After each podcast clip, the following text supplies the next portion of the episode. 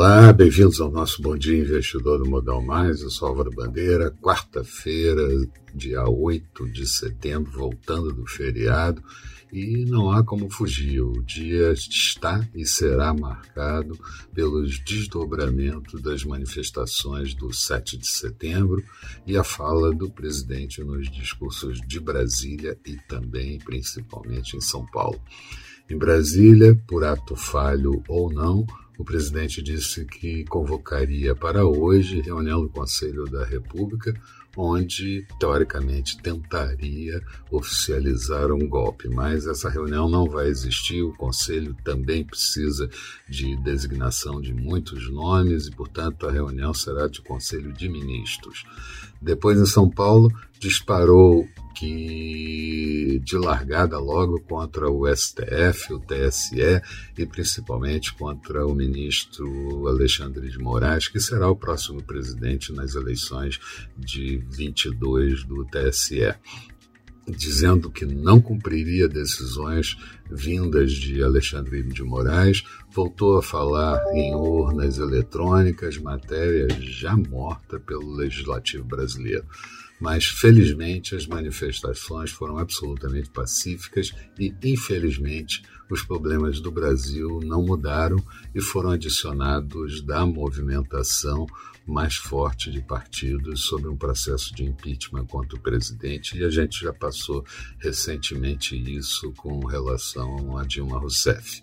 O STF fez reunião virtual para dar uma resposta hoje, STF que ficou mais unido depois das declarações do presidente, e Rodrigo Pacheco suspendeu as sessões remotas que ocorreriam nessa quarta-feira e amanhã mas o presidente da Câmara, Arthur Lira, ainda não se posicionou.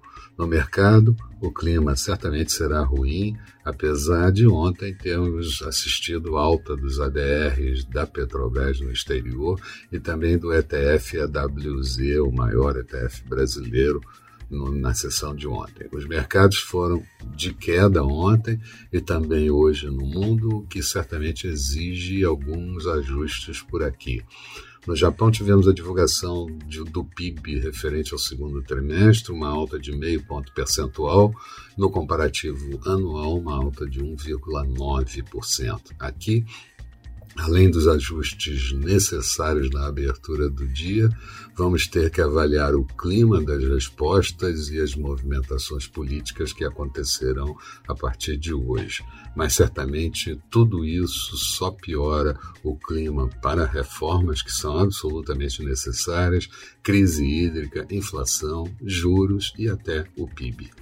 Na agenda do dia, vamos ter a divulgação do IGPDI referente ao mês de agosto, sai também o IPCS da primeira quadricemana do mês de setembro e ainda vamos ter a produção de veículos pela Anfávia no mês de agosto. Nos Estados Unidos sai o livro Bege, uma síntese da economia americana, crédito ao consumidor referente ao mês de julho e alguns discursos do, de dirigentes do Fed. Durante a noite, na China, vamos ter a inflação de, de, eh, determinada pelo PPI, preço no atacado, e o CPI, preços ao consumidor. Expectativa para o dia: Bovespa fraca, dólar em alta, juros também, mas é bom a gente ficar de olho porque os mercados da Europa e futuros do mercado americano, assim como o petróleo, têm um dia de recuperação. O petróleo sobe e as bolsas recuperam parte das quedas. Falando de mercado, agora há pouco a Bolsa de Londres tinha queda de 0,83%, Paris em queda de 0,68%, Frankfurt com queda de 0,93%.